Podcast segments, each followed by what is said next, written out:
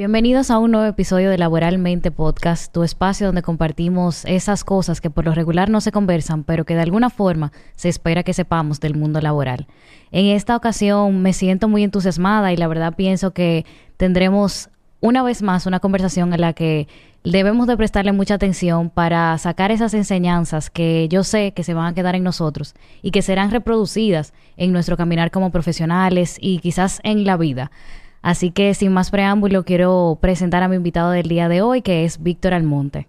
Bienvenido, Víctor. Hola, muchísimas gracias por la invitación y qué bueno tener el espacio de compartir en una producción que genera contenido de valor.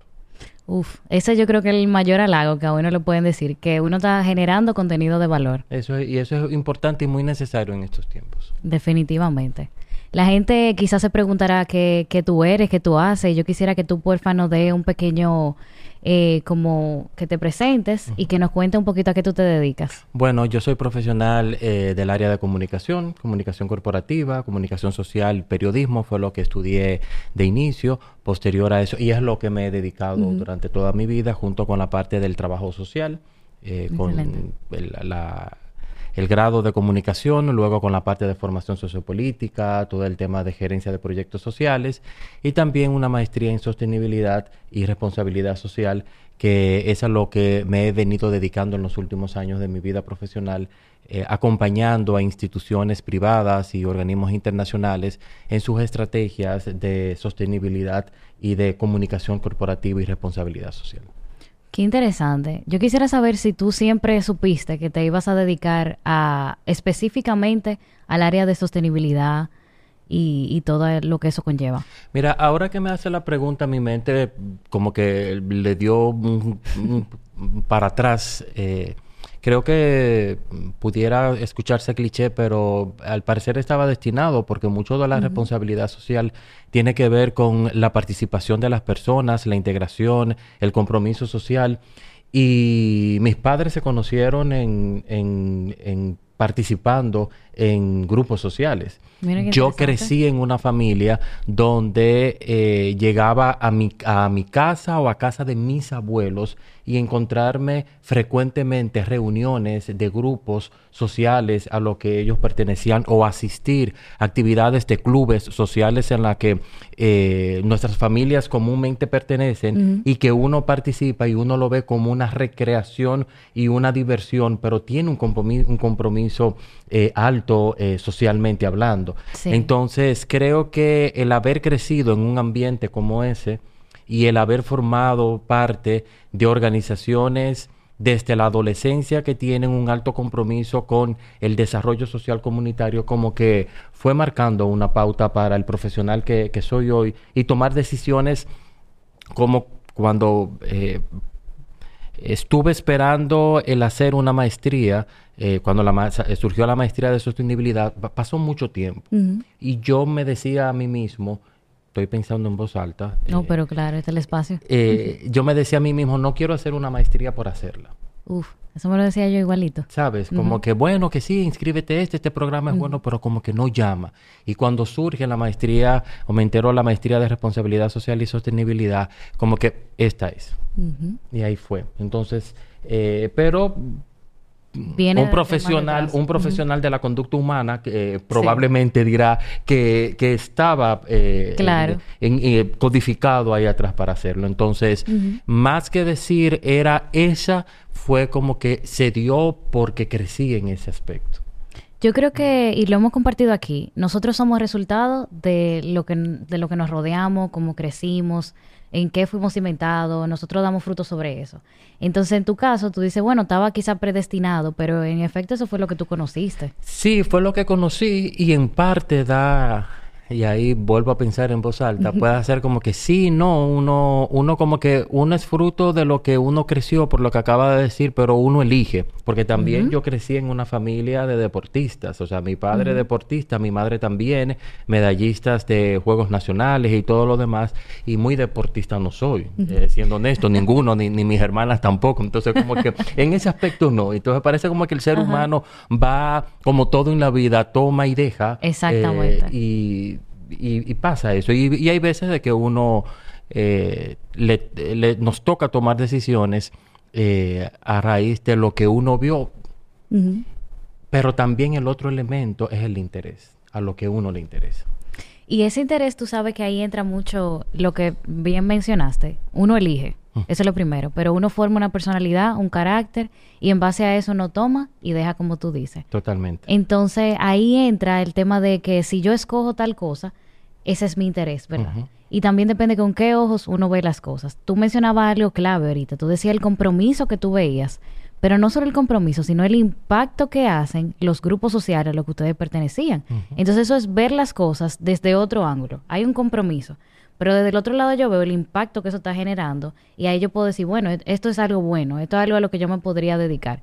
En el caso contrario, puede darse también que yo quisiera no dedicarme a esto porque lo vi y sé cuál es quizás el sacrificio y no lo quiero hacer, que puede pasar. Completamente, así es. Y, y, y en ese caminar uno aprender y o identificar otros impactos que inicialmente uno no, no le estaba viendo. Mm, ¿sabes? Porque eh, en, en- en este mundo profesional eh, me ha tocado la oportunidad de coordinar proyectos o programas o participar en coordinaciones de proyectos y programas que uno en un primer momento no le ve como que eh, en algunos aspectos no le ve un impacto o un sentido. Ejemplo, hace unos años eh, coordinábamos o coordinaba un proyecto regional que hacíamos aquí en Bolivia, en Argentina, de service learning, de aprendizaje en servicio. Tenía que ver mucho de cómo articular el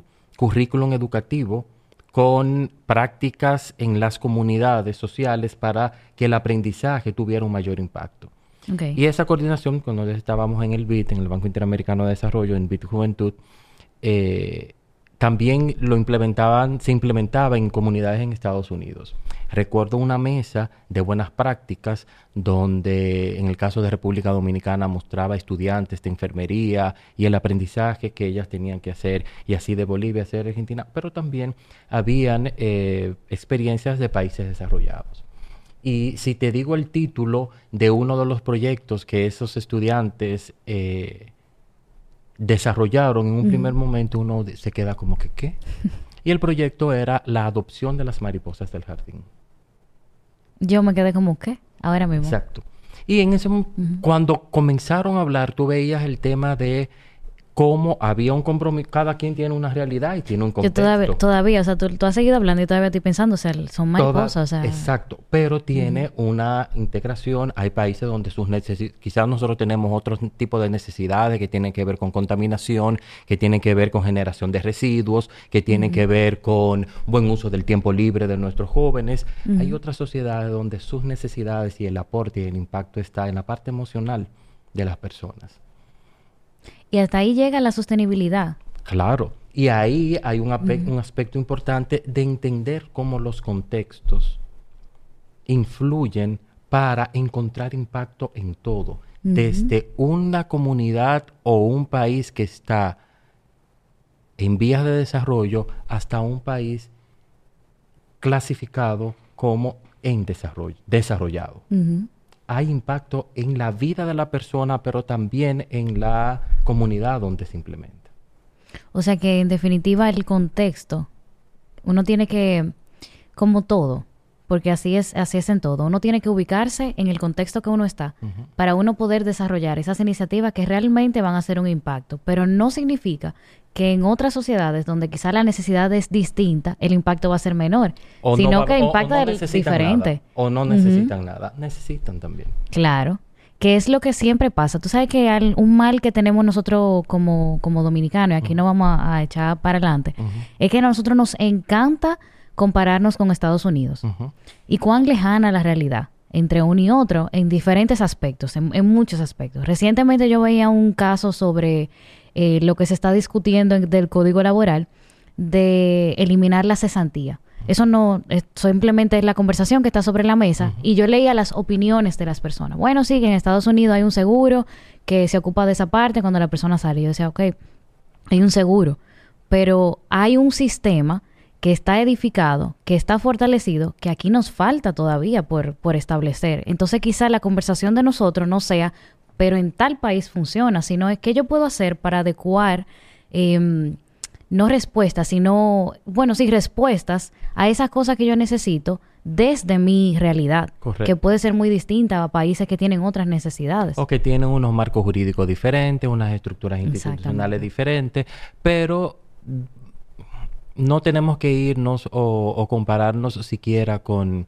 con otras naciones para encontrar diferencias muy marcadas. Eh, siempre que surge en este, este tema, yo pongo como ejemplo, aquí en la ciudad de Santo Domingo tenemos diferencias muy marcadas que lo divide una calle.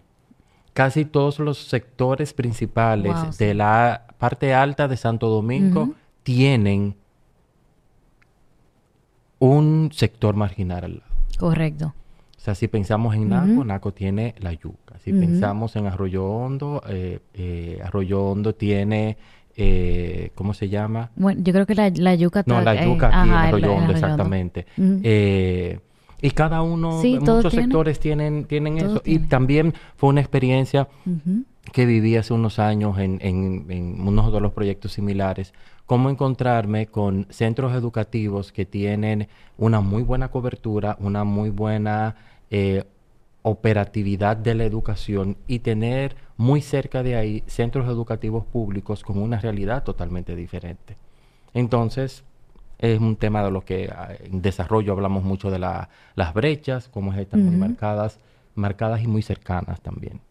Marcadas y muy cercanas. Y muy cercanas. En, en, en muchos temas y aspectos. O sea, que es un tema de quizás poner los ojos más cerca, como tú dices. O sea, Totalmente. Nosotros tenemos diferencia de contexto aquí mismo. Aquí Eso mismo, con eso yo me En el mira, vecino, en el de al lado. O sea, ustedes Eso eh, podemos, excelente. podemos tener familiares o nuestras casas o la persona que nos 100%. esté escuchando y nos está viendo que estamos muy cómodos en nuestra casa mirando una televisión en el estudio y tenemos eh, el, el sonido del sector, eh, el semillero, como le decimos aquí, que está muy cerca y llega hasta mi casa. Ujú.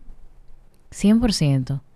¿Cuál tú crees que sea eh, uno o varios de los desafíos a nivel de sostenibilidad a lo que nosotros nos enfrentamos como país? A mí me gusta siempre empezar por el por la parte individual y yo creo que un desafío tiene que ver con el comportamiento que tenemos eh, porque es muy fácil hablar del Estado como que si el Estado estuviera allá y yo no formara parte del mismo.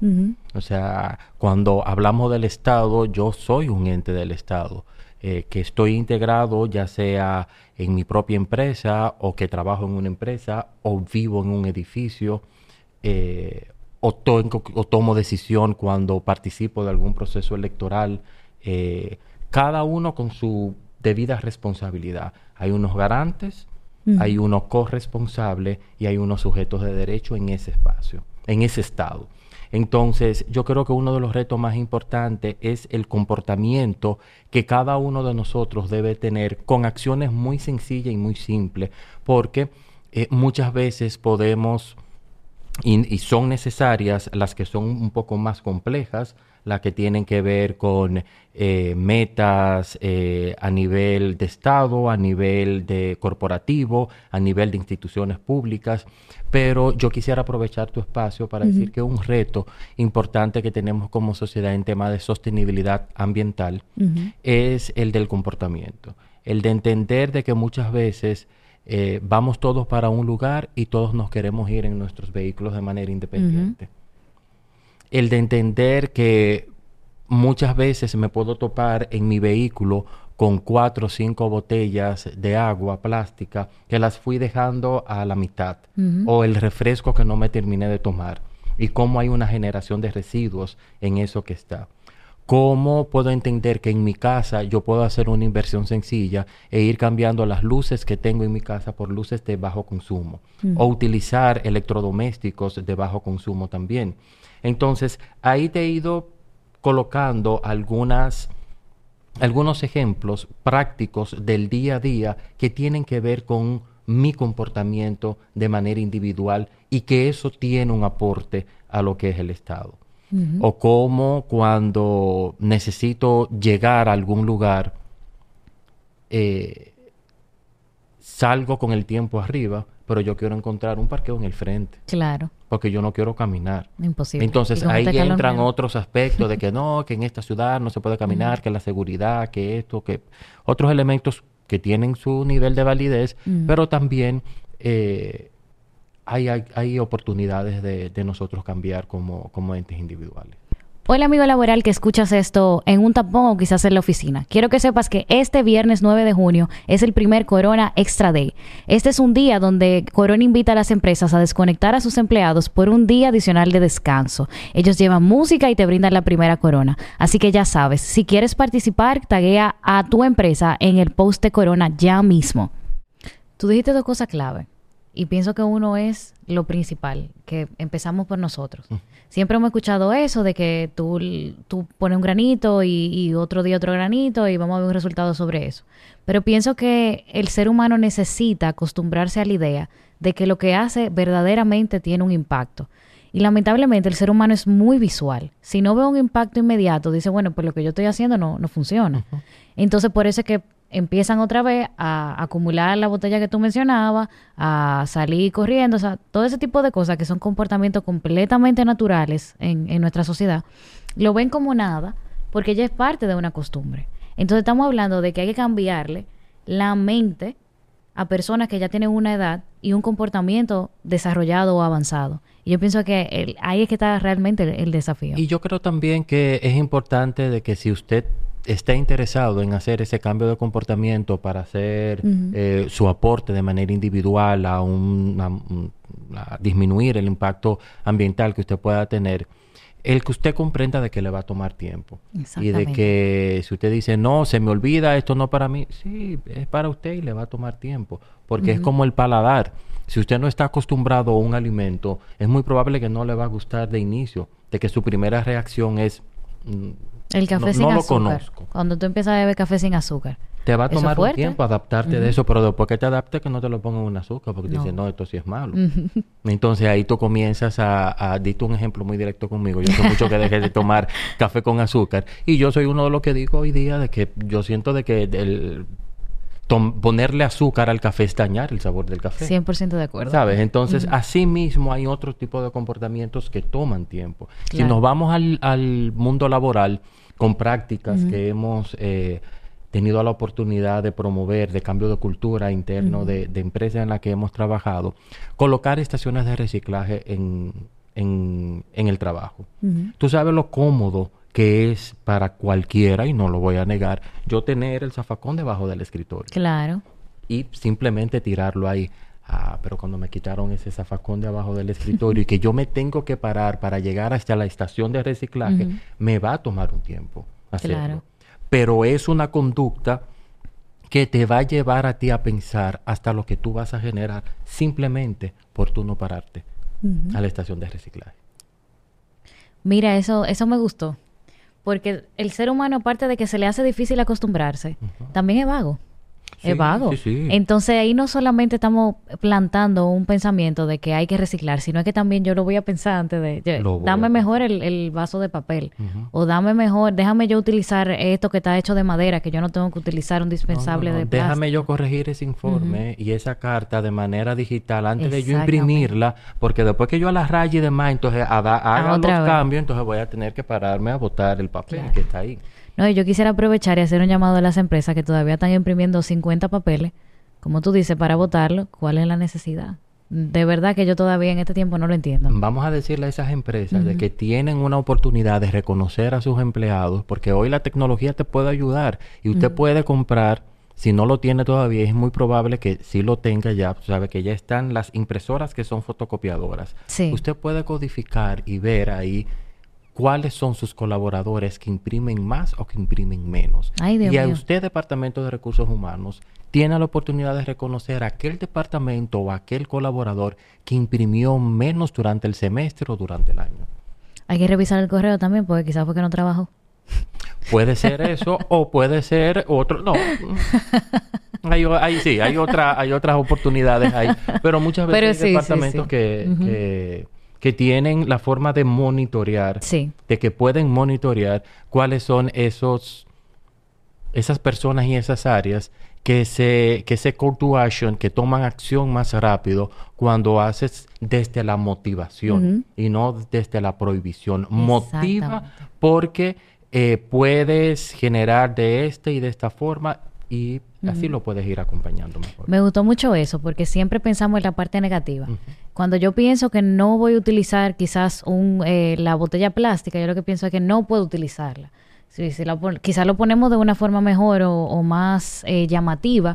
Wow, qué vaso más chulo yo tengo que me mantiene frío siempre el agua y siempre anda conmigo y también eh, me ayuda porque tengo que beber cierta cantidad de agua al día, entonces utilizo eso para todo. Esa, en, a, nivel personal, esa es mi, fue mi motivación. Yo poder monitorear que si me tomo por la botella que, utilizo, tengo la misma en mi casa, en, la oficina y en el vehículo, eh, me tengo que tomar mínimo tres eh, botellas de esa al día y ahí yo tengo dos litros de agua.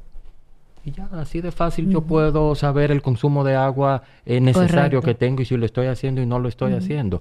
Tiene otros impactos. Eso no quita de que un día usted me vea con una botella en la mano, una botella plástica. Lo que trato de usar en... E, o lo que trato de hacer cuando eh, me pasa esto es ver qué otra utilidad le puedo, le puedo hacer. Tú sabes si lo puedo volver a utilizar y así sucesivamente. Eh, Tú mencionaste algo importante. Tú decías que hiciste como una división entre la sostenibilidad. Dijiste la sostenibilidad de medio ambiente. Eso quiere decir que hay más formas de sostenibilidad. Correcto. Muchas veces cuando se habla de sostenibilidad suele eh, irse inmediatamente para la parte ambiental. Y toda estrategia de sostenibilidad en cualquier empresa, en cualquier organización pública o privada, es una estrategia que tiene diferentes aspectos y sostenibilidad es uno de ellos. Hay otros aspectos que tienen que ver con la parte del trabajo social comunitario, porque la parte ambiental eh, tú la puedes dividir en dos, en las operaciones tuyas como organización o el trabajo comunitario que haces a favor del medio ambiente. Pero tiene que haber coherencia en ambos. O sea, de nada sirve el que tú como empresa no hayas implementado ninguna práctica para disminuir el impacto ambiental en tu operación si y, e ir hacia afuera a hacer actividades de limpieza de costas, de trabajo de reforestación, cuando por otro lado tu propia operación eh, está tirando los residuos que estás haciendo. Entonces, otros aspectos tienen que ver con, en, la parte comunitaria no solamente está lo ambiental, puede tu organización identificar, tu empresa identificar un, un tema, una causa en temas de educación, en temas de niñez, en temas de adultos mayores, todo ese componente comunitario. A lo interno de la organización, adicional al componente de mejora del impacto ambiental de tus operaciones, está todo el componente de cultura organizacional, porque al final las empresas son las personas. Está la marca, está eh, el modelo de negocio, está la infraestructura, pero si las personas no están ahí dentro, aquello no funciona, no opera. Entonces, ese componente de cultura organizacional es otro aspecto que suele ser común en toda estrategia de sostenibilidad. Eh, el tema de equidad de género en muchos países también es considerado eh, dentro de la sostenibilidad. Dentro de la sostenibilidad porque hay muchos marcos internacionales que dan la referencia a las estrategias de sostenibilidad. Uno de ellos son los Objetivos de Desarrollo Sostenible, los ODS, y por eso vemos que hay ODS que tienen que ver con el tema ambiental, pero que también tienen que ver con temas de género, que tienen que ver con inclusión de personas con discapacidad, que tienen que ver con temas de eh, temas de hambre eh, o el tema de eh, eh, temas, otros índices más vinculados a la pobreza. Entonces ahí vemos muchos aspectos y muchos temas que están vinculados a sostenibilidad. Lo que pasa es que muchos de ellos, o muchos de los indicadores, en el, en el caso de los ODS, la, una parte considerable de los indicadores en, en, la estrategia de objetivo de desarrollo sostenible tienen un componente ambiental y por eso entiendo que muchas veces eh, cuando hablan de sostenibilidad, la gente automáticamente entiende que es sostenibilidad ambiental solamente y no es solamente eso. Hay temas de educación, hay temas de gobernanza y hay temas sociales, que son como que los tres aspectos de toda estrategia de sostenibilidad, o de ESG o de ASG, temas ambientales, temas sociales y el tercero, que es el tema de gobernanza, de cómo hay un tema de transparencia a lo interno de las empresas, de cómo se gestiona, de cómo hay sistemas de gestión integrados de cómo hay rendición de cuentas e informes para tus inversionistas o para los mercados si eres una empresa que cotizas en, en, bolsa de valores en, en, otros países y, y cómo a lo interno de, de tu de la empresa un empleado cualquier empleado o empleada es consciente de que las decisiones no son unilaterales, de que si van a poner un, un, proceso disciplinario o si van a tomar la decisión de desvincular a algún colaborador o colaboradora, no es la decisión simplemente de una persona, sino de que hay comités integrados para revisar cada caso, o temas de la revisión de salarios o el tema de promoción, son esos aspectos de gobernanza que se miran en una estrategia de sostenibilidad. Yo estoy sorprendida porque eh, sí sabía que hay más aspectos que están incluidos, pero no sabía que hasta qué nivel. Y pienso que es una concepción que uno se hace debido a así nos lo han vendido.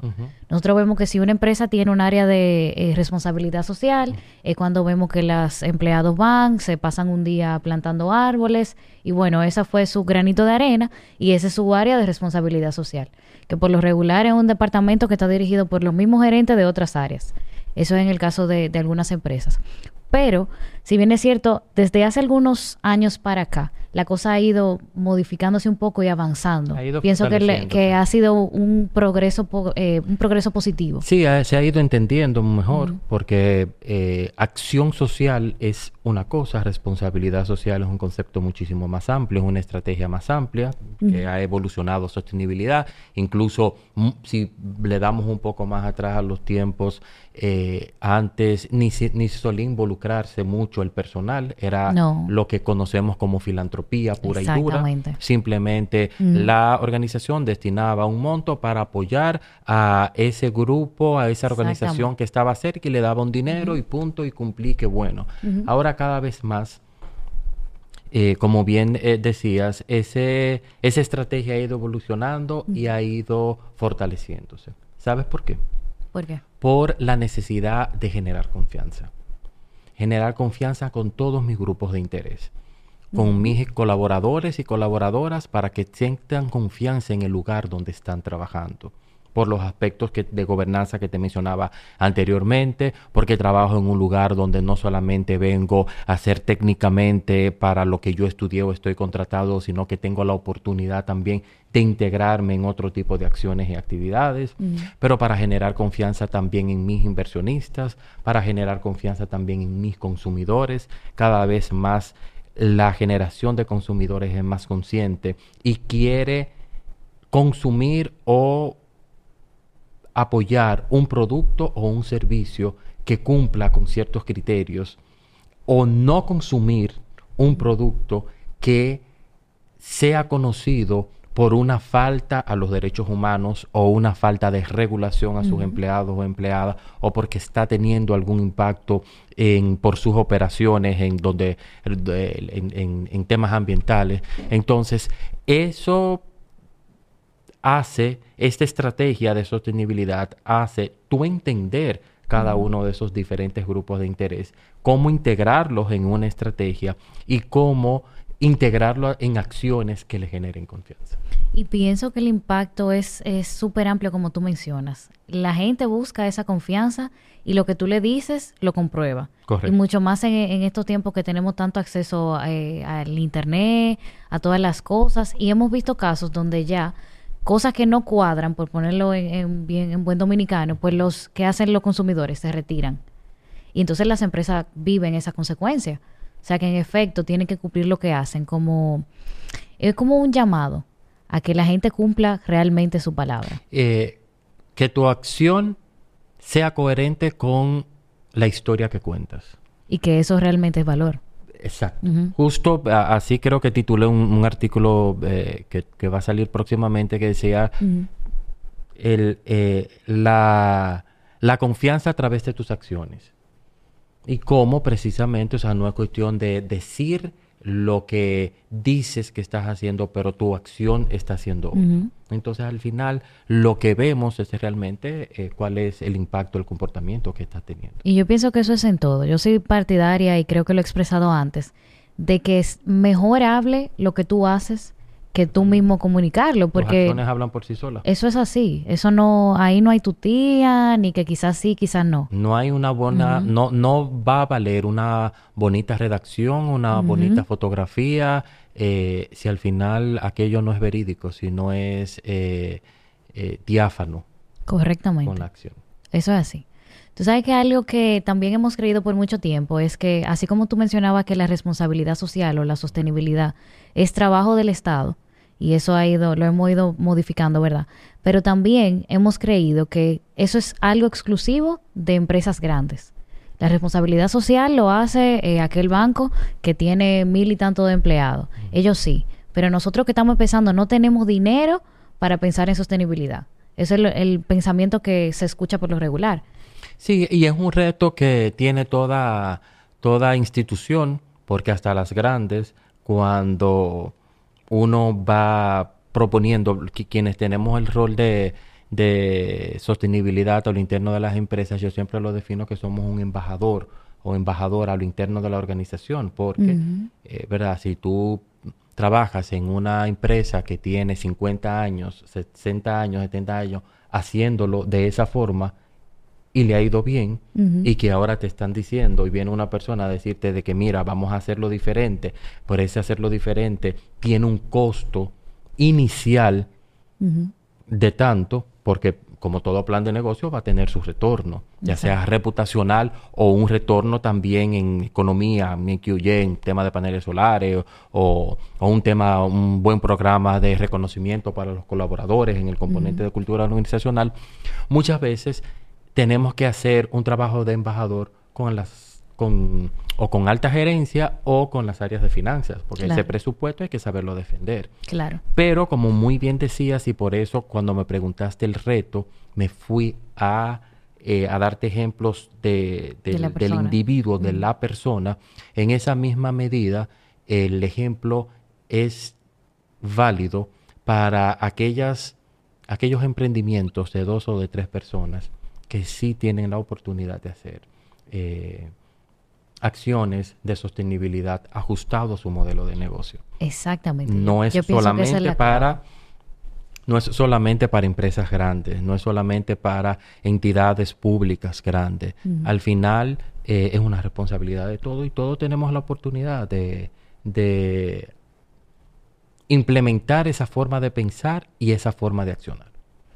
Yo creo que sí, que el, otra vez nos vamos al tema del contexto, de que quizás somos tres personas en este emprendimiento, entonces quizás yo no pueda eh, invertir una cantidad millonaria en, algo que, pueda ayudar al, a, a lo terrenal.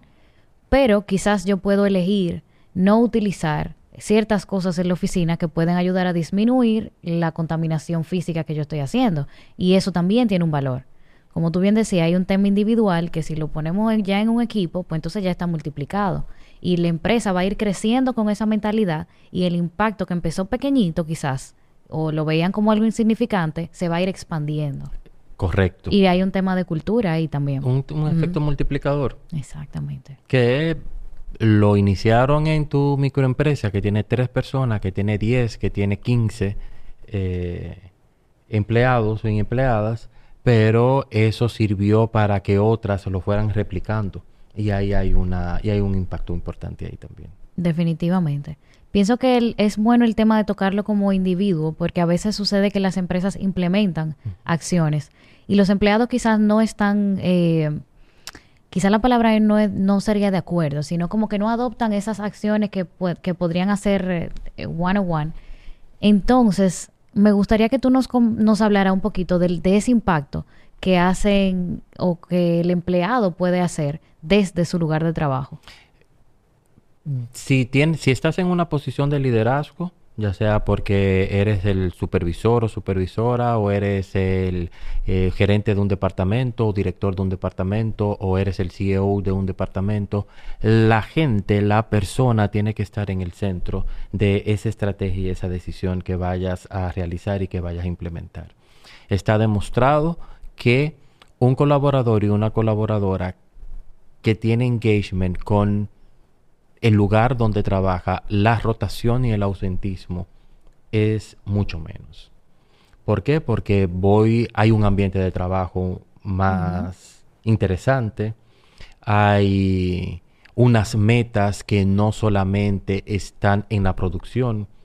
O sea, una de las primeras expresiones o una de las primeras acciones que sacan un wow a un empleado o una empleada es no solamente en mis objetivos de desempeño, no solamente está lo técnico de mi rol, sino que también está, se valora las horas de voluntariado que yo voy a dedicar a los proyectos sociales que la empresa está haciendo. Y cómo en el reconocimiento de empleado o empleada del año eso se toma en cuenta. Entonces, eso hace una conexión entre la persona y el lugar de trabajo, porque no es solamente que organizan unas actividades. Bien, si usted está en esa etapa de que de momento solamente lo tiene estructurado, le está organizando las actividades que van eh, eh, y que integran a, eh, organizan actividades, pasa al siguiente nivel y esas actividades hágalo con su equipo de trabajo, involucra a sus empleados y empleadas. Y luego pasa al siguiente nivel y estructúrelo en su manual o su estrategia de evaluación del desempeño. No como un requisito, sino como un valor agregado que usted tome en cuenta. Reconocemos a fulana de tal, a fulano de tal, por haber cumplido con el 100% de su indicador o porque se propuso un 100 y pasó un 150. También porque se involucró en estas actividades de voluntariado eh, comunitario o porque propuso unas ideas innovadoras al negocio que eh, le permitió eh, mejorar la, el desempeño del área. Para no verlo solamente en la parte social, sino como también puedes tener la oportunidad de incentivar la innovación y reconocer la innovación dentro del rol del trabajo que la persona está haciendo. Porque lo va a hacer como quiera. Entonces es como un tema de sacar o hacer lo mejor que yo pueda desde el lugar que ya voy a estar. Correcto, correctamente. Y eso yo he tenido la oportunidad de siempre trabajar en lugares donde ese es el ambiente, donde se promueve eso. Y yo me encontraba extraño, como muchas personas me decían, ah, pero que tu trabajo es muy interesante, tu trabajo es bueno, tu trabajo... Y luego, en la medida de que eh, uno va interactuando eh, y teniendo otras responsabilidades, uno o me fui dando cuenta que lamentablemente no es lo común. De que sí, mucha, de que existen muchos modelos de negocios donde ven a la persona, donde yo te traje a ti para que me suma, me reste y me haga la contabilidad y me haga la nómina, o vaya y cierre la venta y me venta cada vez más y ahora tu meta va a ser tres veces más que eso. Al final el ciclo se agota más rápido. Si le integras estos otros elementos, la productividad para tu negocio va a ser muchísimo más alta y la eficiencia también. Porque los costos de rotación, de ausentismo, de clima laboral, eh, de no una promoción no negativa, sino o la falta de una promoción positiva para tu empresa por dejar de hacer eh, o elementos a estrategias como esta no le van a llegar. Yo creo que ahí entra lo que hablábamos ahorita del tema del, del contexto de que en ese caso quizá la conversación con esa empresa sea eh, cuál es la mentalidad de lo que yo estoy haciendo. Evidentemente, porque eh, hay que ser realista. La gente trabaja, inicia negocio porque quiere dinero. Hay otras... Y, esa, y, eh, estamos claros que esa es la... Y no la queremos cambiar. Esa es la misión de todo negocio. Exacto. Generar ingresos. Y no está mal. Y lo necesita porque al final se tiene que sostener. Totalmente. Eso es correcto. También hay otros que tienen componentes emocionales, quizá hay algo que les apasiona y que lograron ponerlo en un negocio. Y aparte de que están siendo eh, llenos, ¿verdad? O plenos con eso, también están generando ingresos. Pero ¿qué pasa? Cuando nos vamos simplemente por la parte monetaria, que lamentablemente es bastante común, entonces perdemos de vista todo lo demás, que el tema de que a veces nos está costando más no invertir a tiempo que hacer las cosas que tenemos que hacer en su momento. Entonces es como que, yo sé que es difícil, nosotros estamos hablando aquí quizá maravillas, puedan decir, pero alguien tiene que hablarlo, alguien tiene que decirlo para que esa mentalidad inicie a cambiar. Y es el porque es un proceso. Y es el componente que te decía ahorita en la estrategia de sostenibilidad de la cultura organizacional.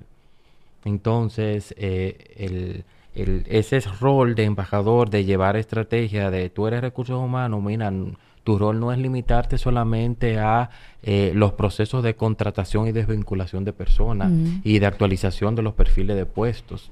Tu rol también puede evolucionar y se puede fortalecer Mm. con una visión de mirar aspectos de cómo está la paridad de género en la estructura de la organización Mm. o cómo están compuestos la supervisión o cuáles son las habilidades que necesitan tus supervisores actualmente para trabajar con millennials y centennials que están entrando a trabajar a, a las, a las empresas y a las organizaciones Mira, y que eso no está se tope con, con ese reto.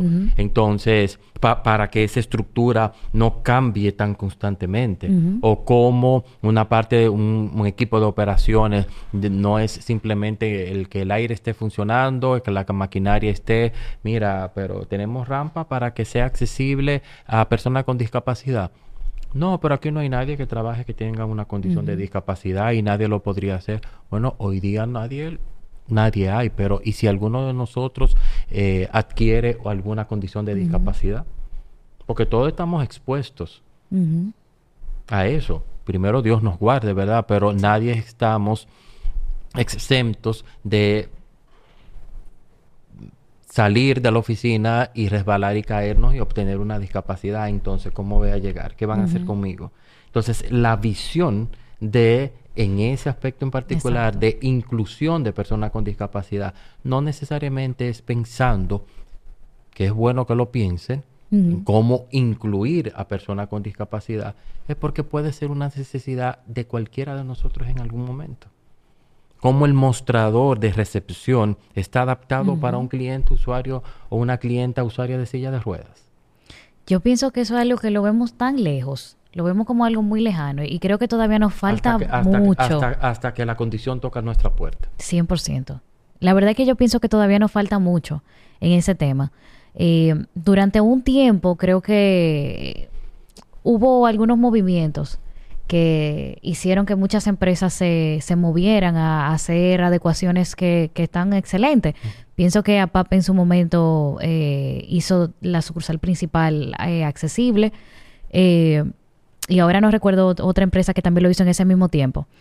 Y la verdad es que eso son acciones, son cosas que quizás para las personas que tenemos el, el privilegio de, de no tener una discapacidad física puede pasar como algo desapercibido, pero para esas personas que sea considerado el hecho que yo voy en una silla de ruedas y que hay una rampa por el que yo pueda cruzar sin necesidad de que tenga que alguien tenga que cargar esa silla o personas no necesariamente tiene que ser en silla de ruedas, pueden ser otras cosas. Puede ser una Eh, condición visual o una condición auditiva, una discapacidad auditiva y así sucesivamente. Son, son muchas cosas. O, o incluso hay, hay otras prácticas. Imagínate que la cafetería de la empresa está en un segundo nivel.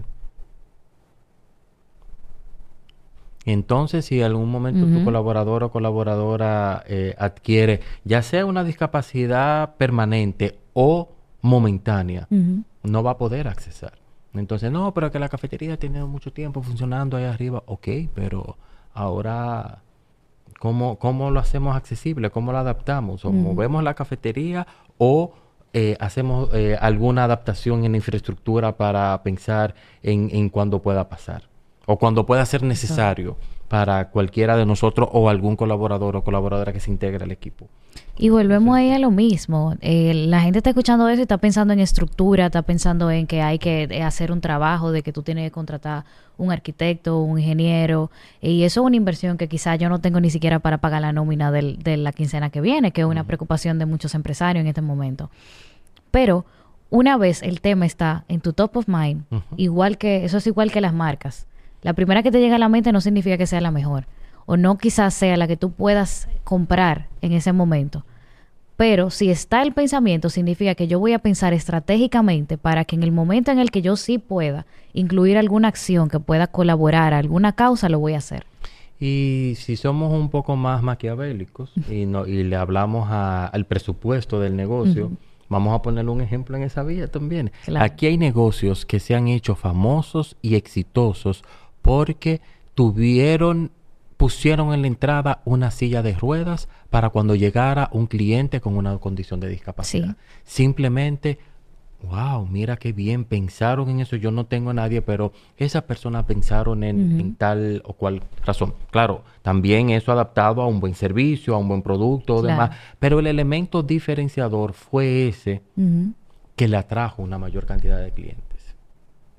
Eso es correcto. Y eso se ata a sí mismo a lo que hablábamos ahorita del tema de la confianza.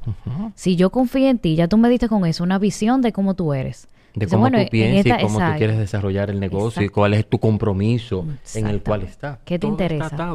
Y si eso es con, lo, con, con, un público externo que es tu cliente, imagínate tú internamente con tus clientes. Exactamente. Que ahí entra la identificación, ahí entra la gente que dice, bueno, la cultura es buena no solamente porque quizás mi líder o mis jefes sean buenos superiores, que, que, puede darse el caso o puede que no, pero la empresa es buena. Y eso es lo que yo últimamente he escuchado mucho.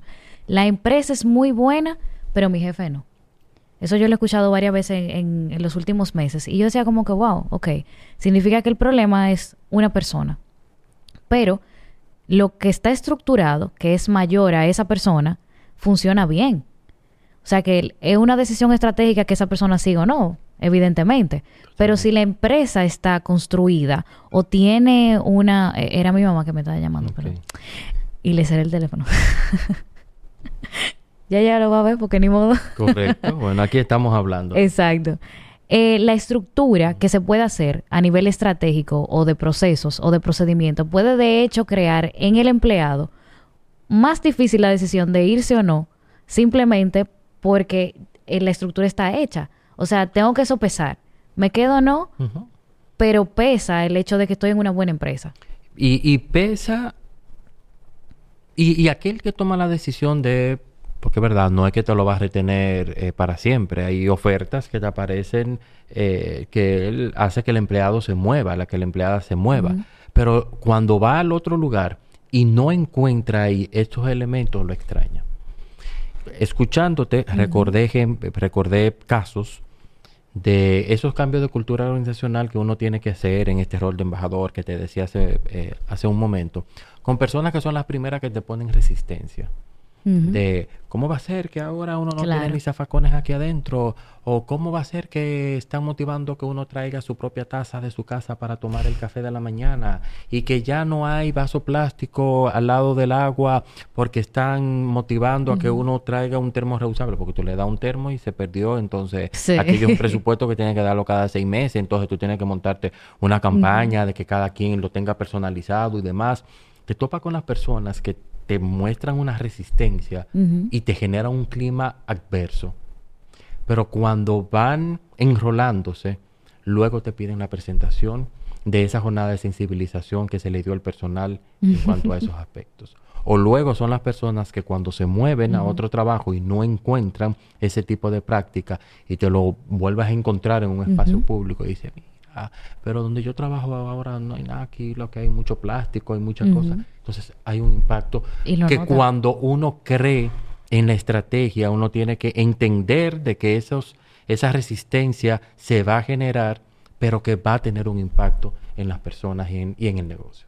Y así se lo llevan, como tú bien dices, aunque se muevan del lugar, ya tienen el, eh, ya están acostumbrados. Y, acostumbrado y genera cierto nivel de fidelización, aunque se te fueron, aunque se te fueron, quizá incluso hasta para la competencia, pero hay una fidelización con tu marca, con ese lugar donde estaba, porque me fui, ¿verdad? Yo quería crecer, la oportunidad aquí no era, eh, no estaba, porque eh, mi jefe no se va a mover de ahí, y la decisión fue porque quería crecer, válido, pero su compromiso sigue estando, su compromiso eh, tiene cierto nivel de identificación con el lugar anterior por elementos como eso. Y si encuentra otra oportunidad, te va a regresar. Sí, yo pienso que y sí. va a hablar bien. Es una Pienso que bocina sí. que, está hablando positivo de tu lugar de trabajo allá afuera. Por eso que vivió Eso estando ahí dentro. Yo creo que eso funciona así em, en, en diferentes aspectos.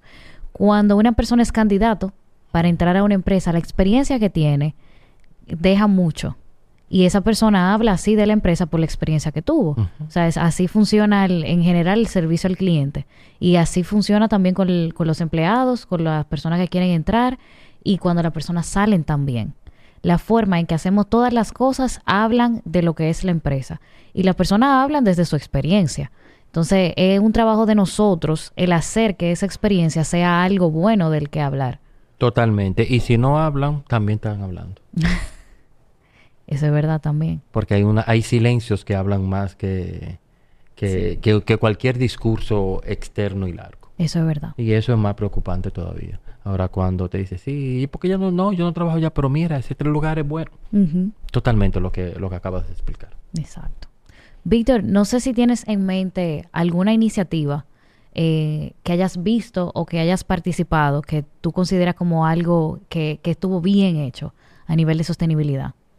Mira, hay muchas, muchas. No, vo- voy a tratar de, de ser, eh, de no desde afuera para, para no dejar de mencionar a, a- a nadie.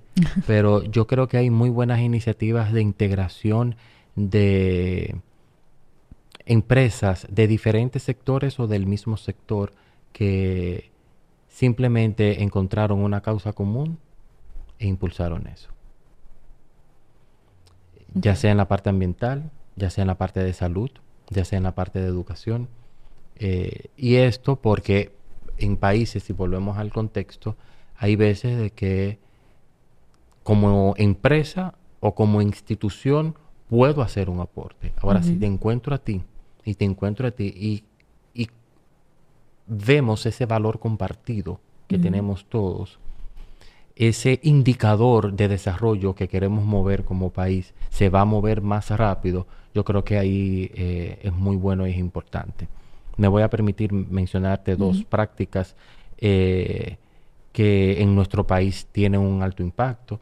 Yo creo que Sanar una Nación, Mm, que es una sí. integración de empresas que trabajan en temas de salud, es una muy buena práctica. Fondo Agua, la Alianza Latinoamericana de Fondos de Agua. Aquí en el país hay dos Fondo Agua, está Fondo Agua Yaque del Norte y Fondo Agua Santo Domingo. Son espacios donde empresas eh, trabajan por la restauración de cuencas hidrográficas, por ese recurso tan necesario y que ya gracias a Dios nos hemos dado cuenta de que sí es limitado, porque antes creíamos que el agua por ser gratis y estaba ahí era ilimitado, Sí. pero cómo lo debemos cuidar y conservar eh, es importante. Entonces, me permito compartirte contigo y con tu audiencia estas dos prácticas en temas o de salud o en temas de medio ambiente y agua, porque tiene que ver con la integración y con darme cuenta, incluso en espacios como esos dos y otros que te podría mencionar, hasta cómo dejamos de lado en algún momento las competencias de la marca porque coinciden ahí entidades, empresas de un mismo sector que se ponen de acuerdo en una agenda de trabajo por la contribución de un desarrollo y de una, de una acción o de una actividad. Y que de hecho eh, suena como lo más lógico, porque quizás si somos competencia estamos produciendo probablemente la misma, los mismos desechos o estamos produciendo el mismo efecto o consecuencia con lo que estamos haciendo.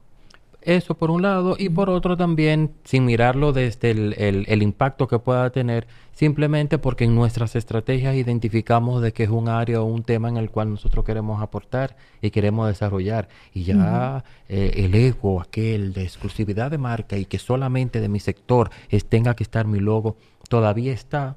Respeto, eh, que así sea, eh, pero hay temas y hay oportunidades en las cuales eh, eso lo podemos eh, ir dejando cada vez más de lado e integrarnos a un mayor impacto. ¿Y cuál iniciativa tú personalmente quisieras como ver un poco más avanzada en nuestro país? O implementada, que quizá pueda que no, aún no. Mira, eh, tenemos muchas oportunidades o más implementada el aporte eh, o la contribución en el segmento de educación. hemos, hemos ido evolucionando, hemos ido creciendo. Yo creo que también en los últimos años, también desde ese garante que es el sector público en, educación, eh, tomó unos roles, ha ido tomando unos roles más trascendentales eh, y eso nos ha llevado a, los corresponsables, eh, en este caso sociedad civil o empresa privada, a como que decir, ok, espérate, ¿y ahora qué es lo que voy a hacer? Porque no puedo suplantar el rol que tenga el, garante de derecho, eh, pero creo como, que, creo como que todavía tenemos oportunidades de mirar la mesa eh, para ver entonces cómo vamos a, a integrar, a fortalecer más el rol de cada uno de ellos en esto.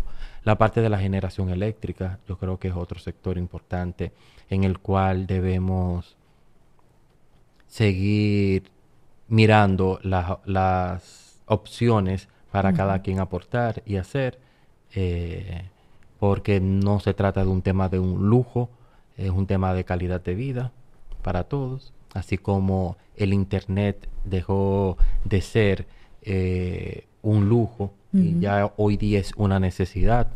Lo vimos en temas de pandemia, como la conectividad permitió eh, el que a algunos sectores llegara algo tan básico como la educación a través de una herramienta, pero seguimos teniendo conectividades muy costosas o con muchas oportunidades en su velocidad y en su capacidad. Entonces, eh, por ahí van algunas, algunas estrategias que en temas de desarrollo sostenible podemos seguir avanzando y otras como el tema de paridad de género, ahí, ahí también tenemos oportunidades. Aunque vemos muchas mujeres eh, ocupando posiciones de trabajo, todavía las decisiones siguen estando muy masculinizadas. Y esto es un tema de, de igualdad. Esto es un tema de igualdad. Yo soy hombre, yo lo digo, yo lo reconozco. Esto es un tema de igualdad y, y hay oportunidades de ahí para seguirlo trabajando y seguirlo impulsando bajo ese enfoque de derechos. Yo creo que ahí entra otra vez más el tema del, del contexto, porque a veces hacemos eh, políticas, establecemos quizás unas eh, cuotas que quizás puedan impulsar el tema de, de, la igualdad o de la equidad. Pero también debemos de pensar en las necesidades que son distintas para uno y para otro. Entonces, el tema de equidad, para hacerlo de la forma correcta, ahí tendríamos que también conversar qué necesita la mujer que ahora mismo no se le está dando para que podamos ser iguales en, en oportunidad. O sea que estoy completamente de acuerdo contigo. No, y, y como también. Yo no me, no, no, me quiero meter en el tema de, la, de las cuotas, es un tema muy profundo, pero sí mirando el tema del número. Exacto. Teniendo, mirando solamente el tema de los números, cuando hablamos de igualdad, cuando estamos de equidad, no solamente es el tema de cantidad, de que sean cuatro y cuatro, de que sean cinco y cinco, sino que hay otras elementos necesarios a revisar en la estructura, en el proceso de contratación y de reclutamiento, en el proceso de capacitación y de desarrollo que tengas a lo interno de tu institución, que van garantizando el de que esas oportunidades sean más sostenibles en el tiempo. Es exactamente lo que tú mencionas, porque eh, el tema de mirarlo como números, no estamos tomando en consideración que la decisión, porque la mujer tiene la decisión si incorporarse ocuparse a nivel corporativo o no. Entonces, que tú tengas seis y cuatro porque una decidió quedarse en su casa, por ejemplo, no significa que haya un problema, significa que ella eligió no estar. Lo que tenemos que hablar es que exista la posibilidad de que sí esté. Correcto. Y que, que porque las condiciones están para que esté. Eso Exactamente. Totalmente de acuerdo. Completamente de acuerdo. Eh, me gustó mucho la parte de la educación, porque creo que nos falta. Eh, nos falta y, hemos visto algunas iniciativas que, se han hecho de parte de, los gobiernos, de los últimos gobiernos, eh, pero todavía pienso que se necesita quizá una estrategia a largo plazo que pueda ser implementada. Y me atrevo a decir que ahí tenemos que alejarnos del tema, y no quiero hablar de política de verdad, pero del tema de pensar a cuatro años de que mis estrategias son a cuatro años, no. Esto es un país que tiene personas y esas personas van a seguir desarrollándose y ese desarrollo yo lo tengo que hacer sostenible. valga la, la, la mención. Porque después de esos cuatro años, las personas van a seguir desarrollándose. Y, y es entender de que el desarrollo toma tiempo. Exactamente. Y, y mover, como dije hace, hace un rato, mover un indicador de desarrollo no es tan fácil. Entonces, esas estrategias tienen que, como muy bien dices, tienen que ser más a largo plazo, aunque con unos planes a corto plazo, porque también si, si Sí, lo dejamos claro. como que muy a largo plazo, Sí. se diluye y no, no hacemos mucho. Pero eh, necesita muchos análisis ahí detrás, o sea, promueve una educación, cuál, qué es lo que yo necesito, qué es lo que también eh, hacer consciente a mi ciudadanía, a mis empleados, a mis eh, eh, eh, habitantes de por el tipo de país en el que estamos o queremos, si tu plan de vida es quedarte aquí, por dónde debes ir, qué debes estudiar, qué te ofrece el, el modelo de país de negocio por inversión que va a, que va a tener, eh, orientar muchas veces en esas, en esas líneas, son, es parte de un enfoque en educación. O también el entender cómo necesitamos sistemas que un, una persona con, con un nivel técnico de educación, el sistema le permita una calidad de vida que igual o mejor, ¿verdad? Eh, que una persona que haya hecho un grado o dos, o dos maestrías. Y conocemos otros países donde personas que aprendieron un oficio, se certificaron en ese oficio, el sistema les permite generar unos ingresos para tener una buena calidad de vida también. Cómo, cómo reconocer eso en el ámbito de educación, cada vez más carreras más técnicas. Y por ahí tenemos otro mundo en educación. Y ahí entra mucho el tema de regular esas, esas profesiones, porque si están reguladas, pues entonces sí hay como un orden en el que eso pueda ser más posible. Correcto. Y el entender de que si están reguladas, el servicio me va a costar más, porque es que también no... No, claro, pagar. porque una cosa va de la otra y por eso es que la otra persona puede tener mejor calidad de vida. Correcto, exactamente. Es así. Sabes que hoy mismo yo escuchaba algo eh, que era de economía y hablaban de, los bonos soberanos, de cómo la carga monetaria o económica recae en el futuro, porque en el futuro es que se... eh, porque en el futuro es que las personas que estén allá van a vivir o disfrutar de las cosas que se están haciendo hoy. Pues conlleva un proceso quizá de construcción en, en eso. Entonces me, me crea como un choque ahora, porque literalmente aquí es todo lo contrario. Aquí estamos hablando de que yo voy a ser responsable con los, las cosas, los recursos que yo tengo hoy, para que en el mañana las personas que ocupen el lugar donde nosotros estemos puedan disfrutar de eso que nosotros dejamos. Eh, yo creo que es una forma de, de mirar el sillón donde estemos sentados, ya sea de padre, de madre, de hijo, de ciudadano, de empleado, de gerente, de CEO, con responsabilidad. O sea, a nosotros se nos entregó una, un, un nivel de avance. Ujú. ¿Qué vamos a entregar nosotros a la siguiente generación? Creo que por ahí es importante ir desarrollando esa línea de pensamiento. O sea, si pensamos 30, 40 años atrás, en manera resumida, eh, o las mujeres no votaban, o habían procesos de dictadura o poco transparentes, eh, o habían unas condiciones laborales que no son las que son, que son ahora, y cómo unas personas en ese momento hicieron un trabajo que nos permiten a nosotros estar disfrutando de unos derechos y de un desarrollo y de cierta estabilidad hoy día. ¿Y nosotros qué vamos a entregar? Porque el tema de la emisión de los bonos soberanos, perfecto, me- y, y es cierto, esa es la visión, es la visión que se tiene, siempre y cuando se implementen de una forma correcta. Los recursos que se obtienen a través de ese mecanismo Exactamente. que se implementen y que se garanticen el que estén. ¿sabes? Para poder entregarse, mira, como sociedad, téngalo. Y ahí entran muchísimos elementos tan estructurados y fuertes como estos que estamos hablando, hasta otros elementos más del día a día, del tipo de música, del tipo de que tiene que ver con educación, del tipo de mensaje, del tipo de temas, del tipo de debates que tú hagas con tus hijos, con tus hijas, con tus hermanos, con tus sobrinos que están pequeños. ¿Sabes? Porque las responsabilidades de nosotros que estamos ahora en las edades que tenemos. Porque dentro de 10 o 15 años o 20 años, o son nuestros hijos que hoy día tienen 2 años, 5 años, o que todavía no han nacido, pero entonces, ¿qué, qué es lo que le vamos a guardar para entregarle? Y todo eso forma parte de educación. Cuando hablamos de educación, no es solamente la educación formal, hay muchos otros elementos que ayudan a estructurar a una persona en sus valores, en su comportamiento, en su toma de decisiones, que van acompañados luego de la formación técnico o profesional que haya tomado. Estoy 100% de acuerdo. Y me gustó mucho la parte eh, final que tú decías. Van acompañados de lo que estudien a lo que se dediquen. Claro. Porque somos una persona. Claro. Y eso es así.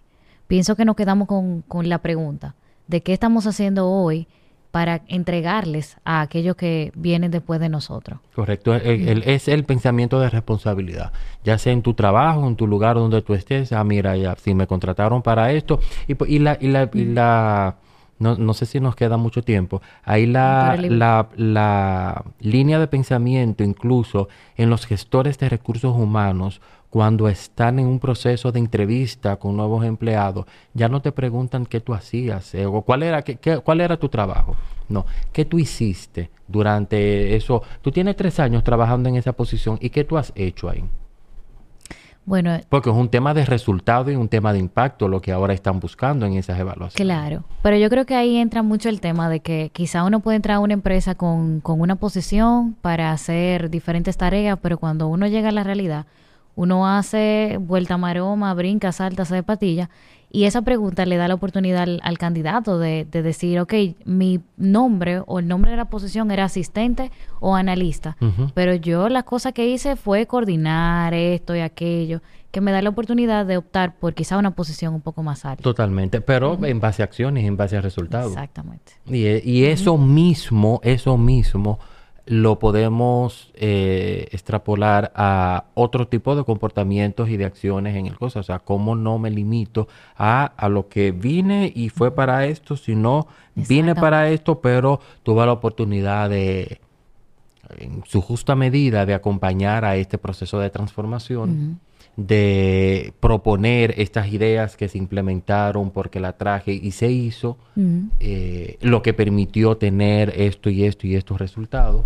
O sea, cómo ir eh, pensando para acciones de esa, de esa línea y esa naturaleza. Completamente de acuerdo. Es así. Eh, yo pienso que me he quedado con mucha información que voy a empezar a, adoptar de una forma más consciente. Sí. Y, porque están ahí. Exacto.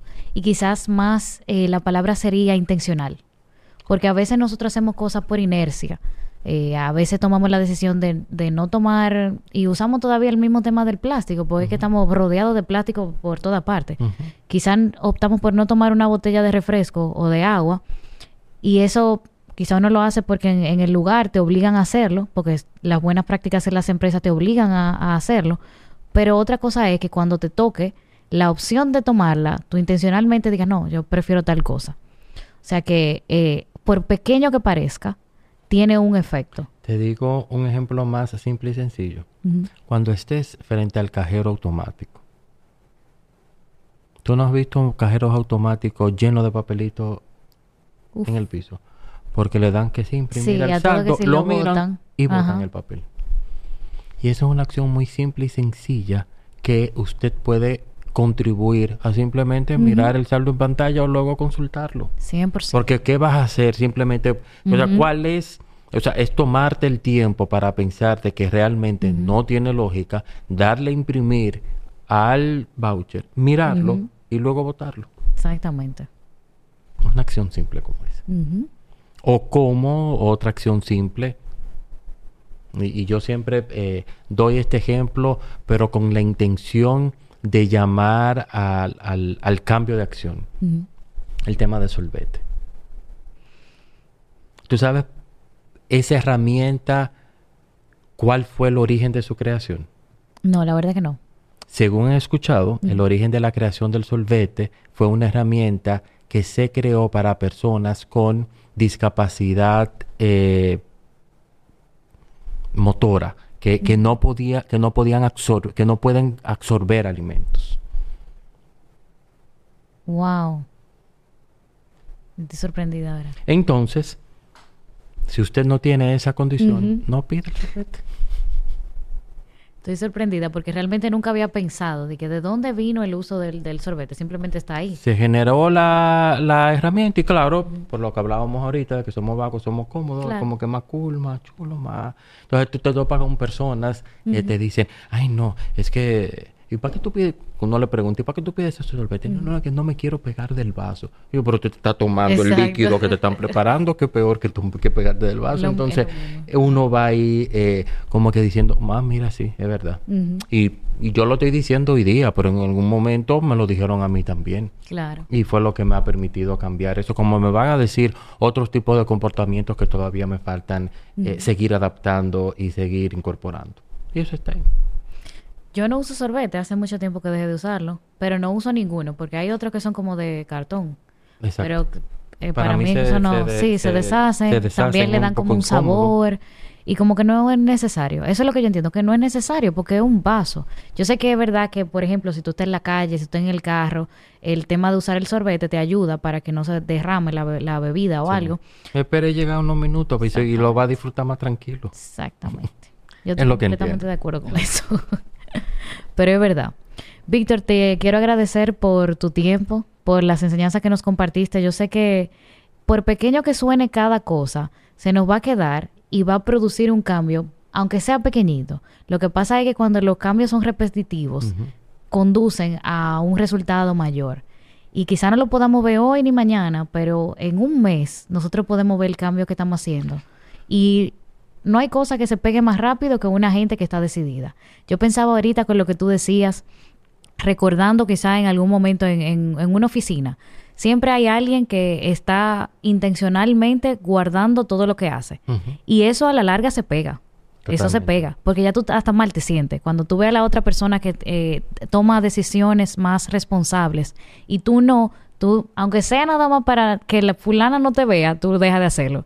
Entonces, lo bueno también se pega, definitivamente. Y, y, yo quiero extender esa invitación que tú haces. eh, me parece que, que tu audiencia es una audiencia, muchos de personas que están en posiciones de liderazgo o que son gestores del área de gestión humana, cómo se conviertan en embajadores a lo interno de sus instituciones, de sus organizaciones, de este tipo de prácticas y les garantizo que van a hacer la diferencia, que van a, a tener un mejor desempeño y una mejor eficiencia en las labores que eh, realizan. Completamente. Gracias, Víctor, y gracias a todos ustedes por siempre escuchar laboralmente. Nos vemos en la próxima.